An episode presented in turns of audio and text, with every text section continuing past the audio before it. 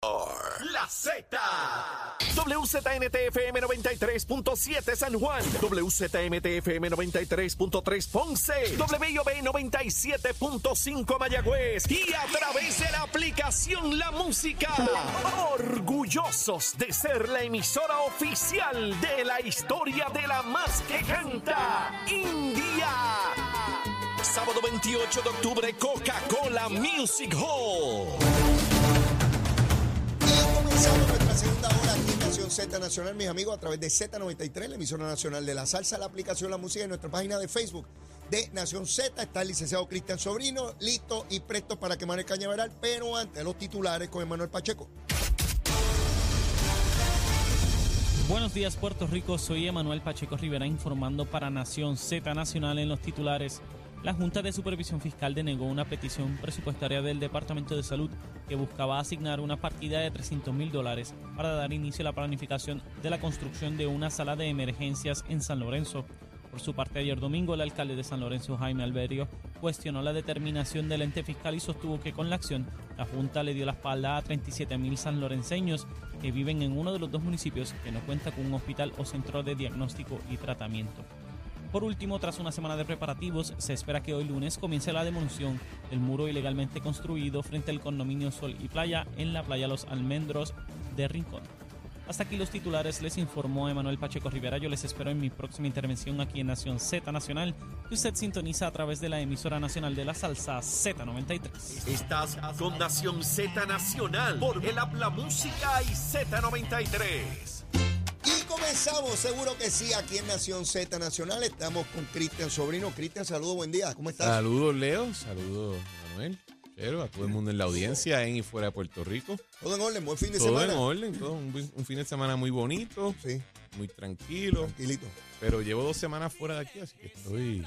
Sí, sí, sí, te había echado de menos y, y no solamente yo, me escribe medio mundo que dónde tú estás, que dónde yo, qué sé yo dónde estás. No vino, están otras cosas por allá. Eh, Cristian, comienza a tomar fuerza las primarias, las candidaturas. El PNP abrió el primero de octubre, el Partido Popular hoy abre sus candidaturas. Eh, para mí lo más dramático en términos del Partido Popular es que a esta hora nadie sabe quién o quiénes van a radicar Los mismos candidatos, yo creo que no saben si van a radicar o no. a ese nivel. ¿tú A ese nivel, yo creo. Wow, eso es, eso es serio. ¿Eso es serio? Eh. Bueno, te lo digo de esta manera. Hace, no me acuerdo si fue el viernes pasado o el viernes anterior, Ajá. que te acuerdas cuando estaba el runruneo de que Charlie Delgado y Javier y Luis Javier Hernández estaban diciendo no, no, debemos hacer algo de consenso, algo de consenso. Y me acuerdo que había una entrevista que le hacen a Charlie Delgado en otra emisora y él dice, bueno, si es de consenso yo estoy disponible, pero esto de primaria, no sé, lo tengo que pensar. Y es como que, ¿cómo fue, caballo? Eh, y lo escuché en otra, en otra emisora de radio y decía, pero eh, típicamente... de consenso cogiéndome a mí, O sea, es para- yo, iba, yo iba a decir, o sea, él, él se recuerda que en una elección hay oposición. O sea, no, no, eh, es un proceso eh, duro. Me- es me- algo me, de. me acuerda a Reyes, al general Reyes, que dijo, no, no, no, no, yo creo que no debe haber primaria para comisionado residente. Debo ser yo.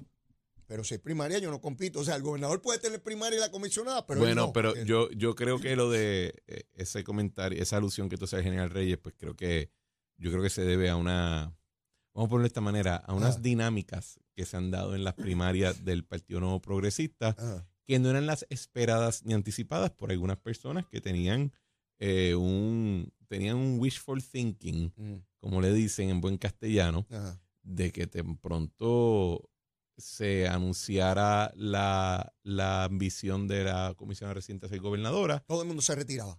Sí, El gobernador y, y decía, yo, pues no, no, no, y no estoy, y no estoy diciéndolo sarcásticamente ni, ni, ni de o sea, te broma. consta que había Me personas, consta que había personas que la narrativa que se estaba eh, que se estaba tratando de elaborar y que, se estaba, y que se estaba tratando de insertar, lo digo como alguien que fue objeto de esa narrativa y Ah. que mi cara fue. Mm, Eh, eh, el- la narrativa que te, que te trataban de, de de hilar vender.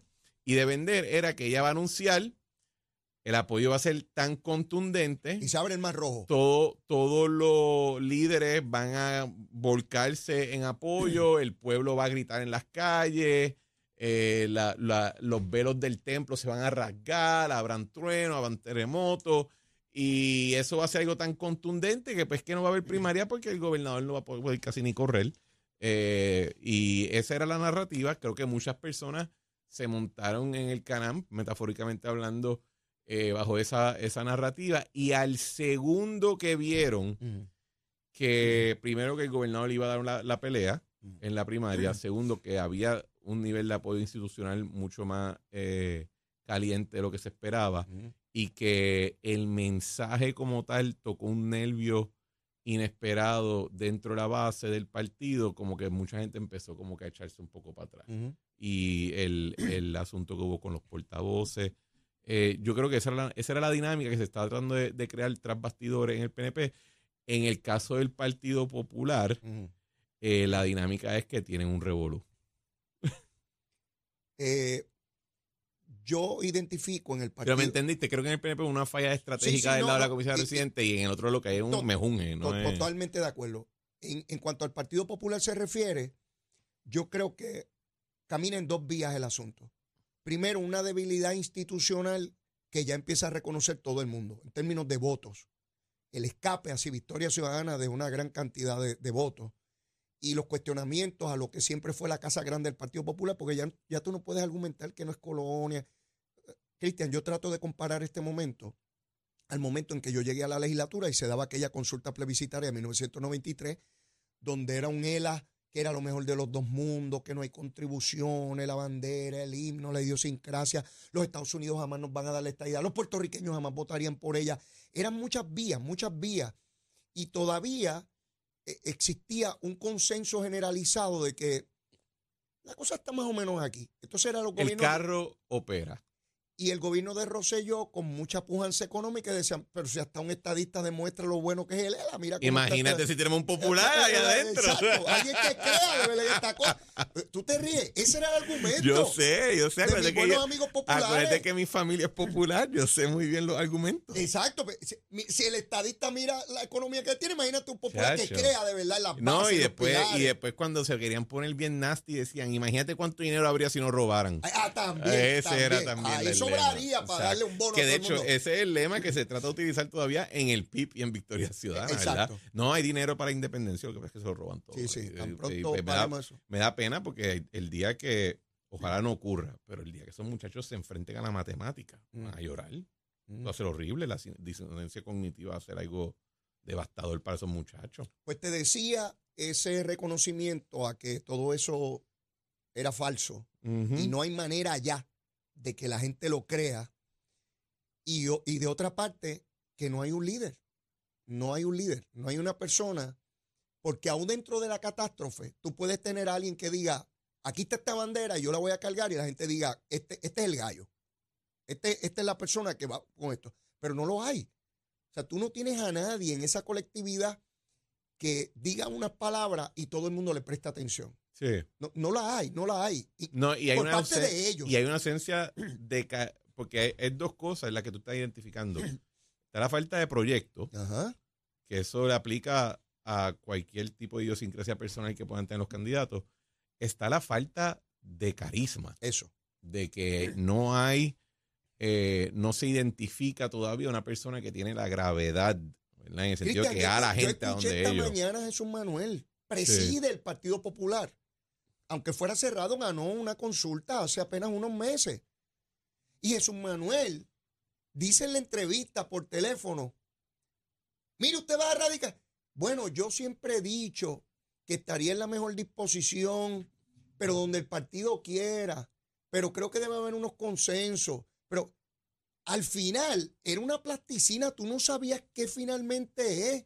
Y yo me pregunto, ¿por qué Jesús Manuel no es capaz de decir, mire, yo voy a radicar, voy a radicar tal día, quiero que me acompañen allí, este es mi proyecto, voy para adelante, estoy convencido de que voy a prevalecer, le digo al partido, caramba, Y el, ¿Sabe único, y, el, que y el falta? único que lo hace es Juan, el senador Juan Zaragoza, que eso se le puede respetar. Desafortunadamente Juan Zaragoza tiene el carisma de un guineo, así que no, no, no tiene un impacto cuando lo dice. yo, yo digo que es low energy, parece como si tuviera la hemoglobina La baja, tú sabes. un guineo. Él, él te dice que va a correr. Un guineo. eh, eh, él, este. él- te dice que va a correr y tú te convences de todo lo contrario cuando lo ves como lo dice. Sí, sí, sí. Yo, yo, yo voy a correr y yo voy a prevalecer. Y tú yo, lo tengo miras números, yo tengo unos números que me que lucen, yo luzco fantástico. Oye, te voy a decir algo.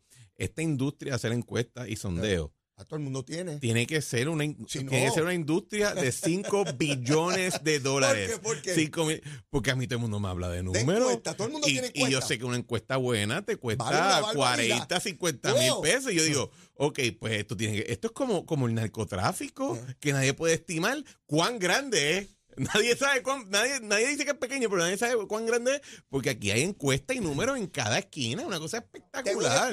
cómo. Son, son como, son como en, el, en, el- en la Biblia, ¿verdad? Ah. Que, que de momento aparecía la mano de Dios escribiendo en la, en la pared y todo el mundo anda para el carajo. O sea, así es, es algo bien chulo. Es la industria emergente en Puerto Rico. Esa es la evolución de un elemento que yo vi desde que era muy pequeño en la política. Cuando se acercaban las elecciones, un partido buscaba un brujo que dijera que los brujos dicen que va a ganar Ajá, y eh. el otro partido de inmediato saca su brujo que Como dice lo- que va a ocurrir todo lo contrario. Es como los vikingos. Unos usan cartas, otros caracoles y estamos semanas discutiendo cuál es el brujo más Sí, efectivo. sí, sí. Algunos sacrifican así pájaros y, animales y, te- leen las entrañas, como, en la, como en así como en la- los vikingos. Y entonces, en elecciones pasadas traen gente hasta de Latinoamérica que la han pegado Claro, por allá con una claro. brujería y unas cosas. Entonces, pero no te rías. Eh, la- las encuestas se convirtieron en una fase evolutiva de eso. Sí, sí, entonces ahora, radio, televisión, prensa escrita. Y entonces la gente por ahí, yo vi una encuesta. Hay una encuesta que dice, y entonces están los tontejos que lo creen. sí. A cualquiera que dice que una encuesta. Ah, entonces los programas de radio y televisión te ponen una encuesta donde vota supuestamente todo el mundo. Y lo que ya yo he descubierto, porque me lo han explicado un montón de gente, que hay unos sistemas operativos que, que no son personas que, por computadora que Claro, votan ahí claro. y pagan para que voten ahí y, ese- cogen de tontejo a medio Y, mundo y eso es parte de la para operación. hacer rating. Y eso es parte de la. Mira, el, Ay, todos lo saben que es así. Pero La- se quedan callados. la propaganda Ajá. es la masificación de un argumento político. Mm. Yo tengo una postura política. Sí. Yo estoy en este programa por una hora entera contigo, Leo, y tenemos todo el tiempo del mundo para yo explicarte el porqué, los argumentos, Sí, sí. los contraargumentos, La la, evidencia, la toda la en búsqueda de la sabiduría, en el diálogo platónico, socrático de Platón, exacto. Estamos en esa vaina. Ajá. ¿Qué pasa cuando estás bregando con medios más en masa en, eh, y estás ya no estás tratando de convencer a un número reducido de lectores o del demográfico? Mm. Tú tienes que bregar con una población entera en millones de personas, Sí. etcétera. Pues la propaganda lo que produce, lo que hace es que coge ese mensaje y lo reduce a un empaque pequeño, eh, rápido, dirigido, que está tratando de masificar el argumento político.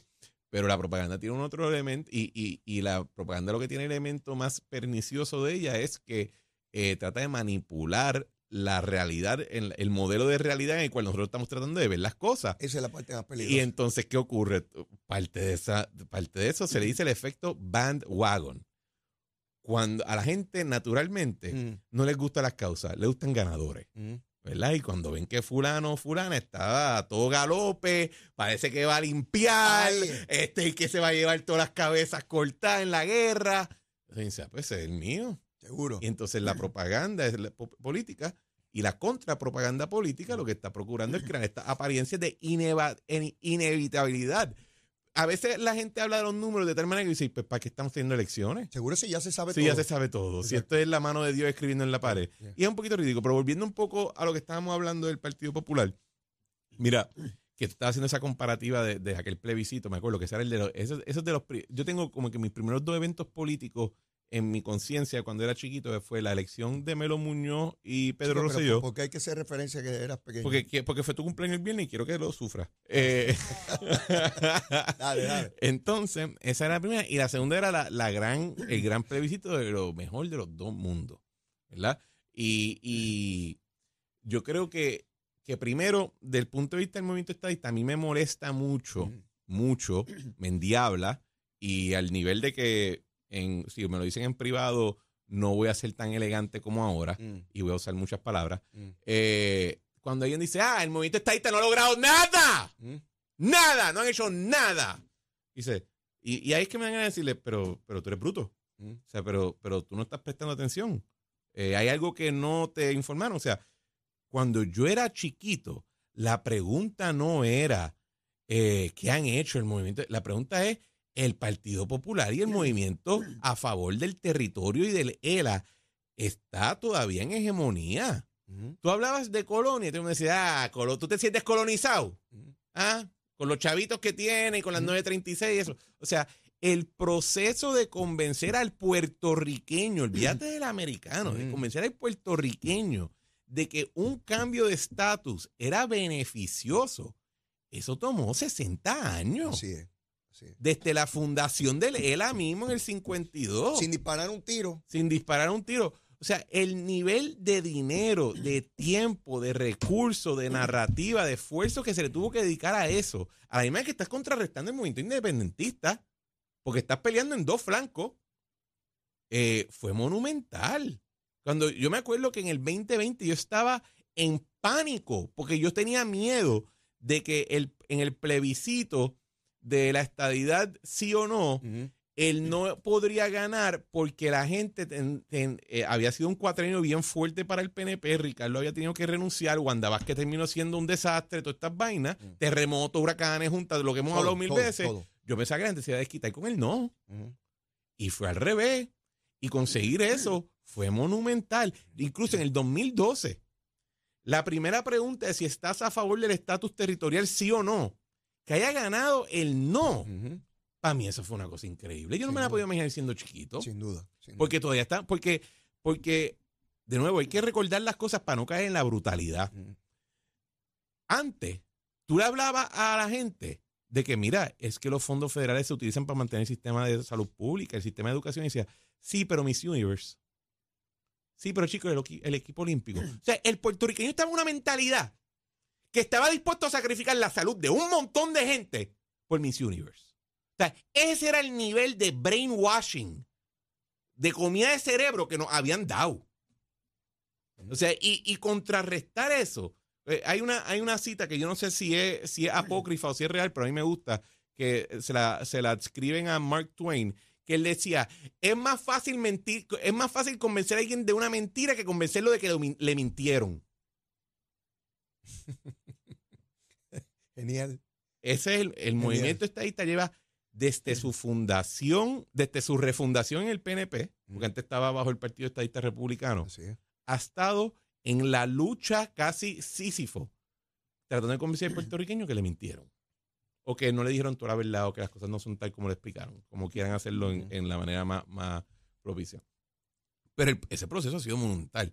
Entonces, el segundo, eh, cuando ese proceso ya empieza a ganar tracción y empieza a, a tirar raíces y a crecer y a prosperar en la mente y en el argumento político, ¿cuál es lo, qué es lo que ocurre? El Partido Popular hace un, un rebranding.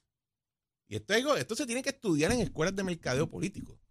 El Partido Popular se fue de defender el ELA como la solución permanente, como ser el partido puertorriqueñista, como decían otros, ¿verdad?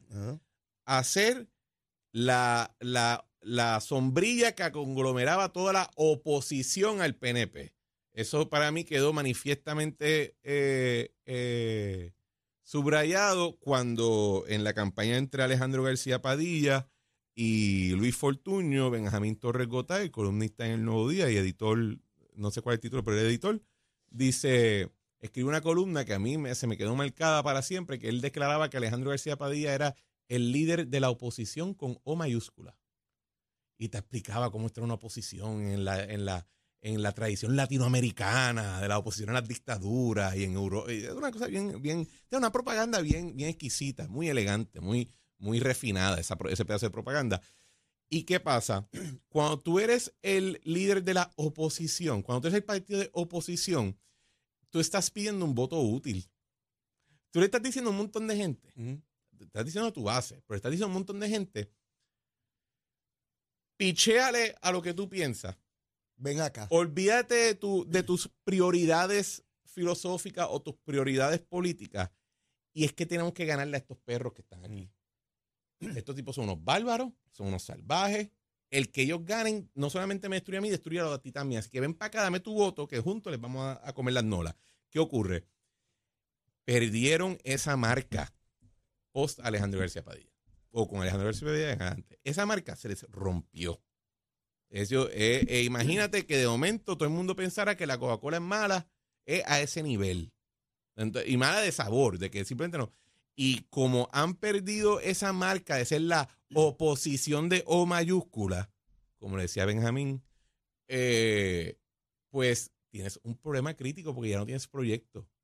No tienes proyecto y el talento que, que, que el talento que fomenta una oposición no está yendo donde ti. ¿Verdad? Eh, yo quiero que ustedes se imaginen cómo sería hoy en día las noticias del Partido Popular si Manuel Natal todavía militar allí. Si, to, si Alexandra Lúgaro habría decidido, no, yo no voy a ser independiente, yo voy a ser popular, como, como debería ser en otros tiempos, ¿verdad? ¿Cómo, cómo cambiaría? ¿Cómo, ¿Cómo sería la noticia? Sería bien diferente, señores. Y el PNP se vería en una situación bien diferente también. Tendría que reajustar, tendría que, que, que operar y moverse de una manera totalmente distinta. Eh, eso es lo que ocurre cuando tú pierdes tu marca. Y hasta cierto punto el PNP ha visto algo similar, pero mucho más reducido y mucho menos destructivo en la medida que ha perdido la marca, el, el, el, el, status quo o la marca default de que es el partido conservador, ¿verdad? ¿Qué, qué pasa? Entonces, pues, a tu derecha aparece Proyecto de Dignidad y te trata de flanquear por ahí. Mm. Pero no es tan destructivo como esto. Porque en ausencia de ser la oposición de O mayúscula, ¿qué es el Partido Popular? ¿Vas a defender el estatus territorial y colonial? No creo que puedes ya. Creo que pudiste haberlo hecho, pero ya no puedes. Eres el lugar donde... El, el único que veo apostando a eso es a Pablo José. Pablo José, y es porque pero, yo creo que pero, tiene. Pero está solo en ese ejercicio. Porque yo creo que él tiene hasta cierto punto unas cualidades personales, tanto de su desarrollo individual como el de la familia, eh, cargar el, el, el, legado de su familia, mm. que le permite a él girar contra eso de una manera que otros candidatos no pueden. ¿Me sigues lo Sí, que te sí, digo? te- o sea, entiendo. si, si tu apellido, si tu linaje no viene de ahí, tú no puedes ser el, el héroe que rescata. Él sí, porque tiene contra qué girar, más que pues el, el- el- tipo es buena gente y es inteligente y tiene su carisma y todo. Se me, ¿Me puede verificar el, el- el micrófono? Porque creo que solté sin querer. ¿Está No, funcionando? bien, está bien. Ok. Eh, porque creo que tiene cierto carisma y tiene cierto, cierto discurso. Él es el único que tiene la cualidad de hacerlo en ese partido, ahora mismo. Porque Muñoz, su linaje no produjo figuras políticas como el de Hernández Colón. Fuera, fuera de él es el único que evoca ese, ese, ese Partido Popular de antaño, ese ELA en el que creció y, y creo que apela a una generación mayor, no creo que apele a las generaciones más jóvenes, aun cuando él es joven, ¿verdad? Y eso está por verse en el proceso político, Claro. es mi apreciación hoy, ¿verdad? Eso puede ser distinto o cambiar en el futuro, pero fuera de él, yo no veo a nadie con mensaje. Chacho, no, No, no, no, no. no hay- no ha habido nadie que se siente a elaborar, ni siquiera con las situaciones más controvertibles del gobierno de Puerto Rico, Eso es así. ni siquiera con relación a Luma, a Genera, eh, a, a- a la obra de infraestructura, nada. Es una crítica hueca, vacía, sin propuesta, sin nada creíble. Yo los escucho en las entrevistas con los periodistas y veo que hasta algunos periodistas ¿sabes? se quedan por encimita porque es que no hay, tú sabes, no hay dónde profundizar. O sea, yo nunca he escuchado a Jesús Manuel, con todo el aprecio en lo personal que le tengo, hablar de un tema que yo identifique profundidad y conocimiento, aunque pueda diferir de él, sobre algo de Puerto Rico. A Javi tampoco, lo que hablan son generalidades de que este pueblo necesita y hay que sacar un gobierno malo y debe ser la esperanza de nuestro pueblo. Tonterías que lo dice cualquiera que se memoriza cuatro tonterías para hablar en una plaza pública, chico. Este, yo no veo nada de sustancia. En, au- en ausencia de, la. yo creo que en ausencia de Pablo José, eh, yo creo que los únicos otros, los otros líderes o portavoces que uno ve en el Partido Popular, lo único que te pueden vender es nostalgia, reaccionismo, eh, es tratar, y esto lo hablábamos cuando yo empecé en este programa, que el Partido Popular hasta cierto punto se ha convertido en reaccionario en el sentido de que, pues, ¿cuál es tu propuesta? Que se mueran los PNP, porque, lo- porque los PNP son malos. Sí. Y, ¿Y qué hay que hacer para solucionar los problemas de Puerto Rico? Que elegir populares y se acabó el tema. Eh, Eh, porque los buenos tienen que estar.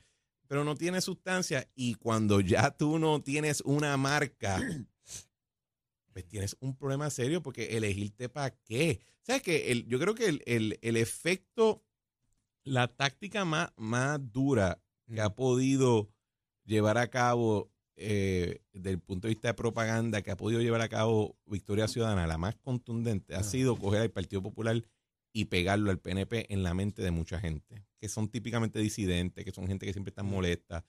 Porque cuando ellos hicieron eso y cuando lo lograron, hasta cierto punto, aunque yo como PNP me molesta porque no me quisiera, no quiero el Partido Popular de nada asociado a mi marca, ¿verdad? Eh, eh, creo que lo que lograron fue de momento romperle ese concepto de oposición.